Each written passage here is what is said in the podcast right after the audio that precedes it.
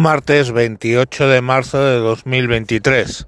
Me encuentro, me encuentro viendo las cuentas de Irene Montero, la cual ha sacado 338 contratos adelante, eh, de los que no necesitan licitar, o sea, por inferior a 15.000 euros. Sospechosísimamente, 62 de esos contratos 62 son 14.999 euros y uno por 14.998. Eh, no sé, estos eran los que venían a acabar con la casta, ¿eh?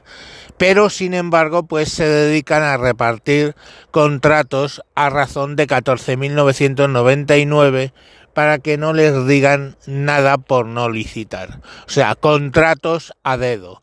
332. Bien es cierto que probablemente algún contrato de estos pues no sea ilícito, pero esos 62 a 14.999 y ese contrato a 14.998 huelen a chamusquina. Y ya os he contado en algún capítulo, pero lo vuelvo a recordar, que un empresario amigo que importa tecnología de seguridad desde Israel fue llamado por dos ayuntamientos, no uno, dos ayuntamientos de los Podemers mm, para decirle que querían un sistema de contar eh, manifestantes. Este hombre les dijo que efectivamente ese sistema existía pero que iba a ser más de los 15.000 euros que eh, les tenían, que lógicamente tenían que hacer una licitación. Por respuesta le dijeron que dividirían el contrato en facturas de 14.999 euros. A lo que el empresario en cuestión se negó para que a renglón seguido le ofrecieran escribir él mismo el documento de licitación de modo que siguiera teniendo ventaja, obviamente por un porcentaje. Ni que decir tiene que este empresario ya se ha ido a vivir y se ha llevado todos sus negocios a Portugal, fuera de España, donde ahora paga menos impuestos y desde luego no le hacen este tipo de propuestas. Pues bueno, tenemos a Irene Montero abusando de los contratos a dedo a base de, eh, pues bueno, dividirlos en varios contratos, por ejemplo, 62 sillas de Stafford Steel Case a 13, no, a 14 mil no sé cuántos euros y otras el año siguiente hasta completar las que necesitaba. Esa es la realidad, dividir contratos, ¿eh? poner contratos por debajo de los 15.000 para asignarlos a dedo. Esa es la realidad de la transparencia de estos que, como digo, vinieron a acabar con la casta política. Y son, pues lógicamente, peores incluso que los que había. Bueno, pues ya sabéis, 62 contratos a dedo entre ellos, pues bueno, un libro de la pasionaria, unas clases contra la homofobia, una serie, una serie de cosas que curiosamente, oye, este aquí que cuestan 14.999 euros.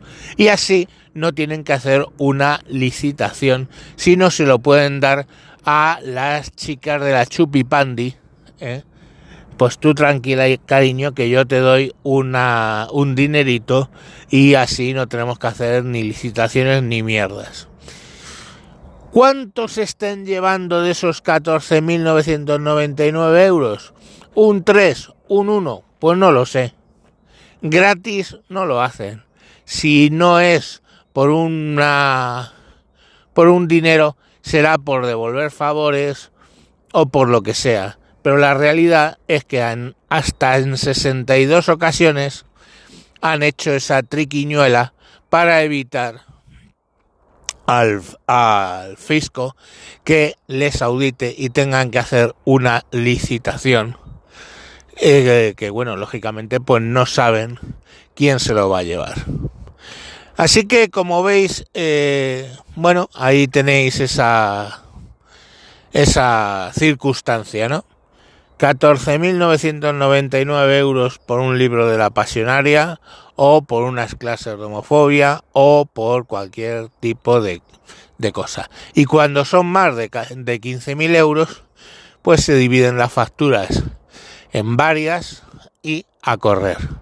Y esta es la realidad. La realidad de estos señores que, nos guste o no, en Madrid parece ser, dicen las encuestas, que van a desaparecer, pero en el resto de España no, y probablemente a fin de año en las elecciones generales tampoco.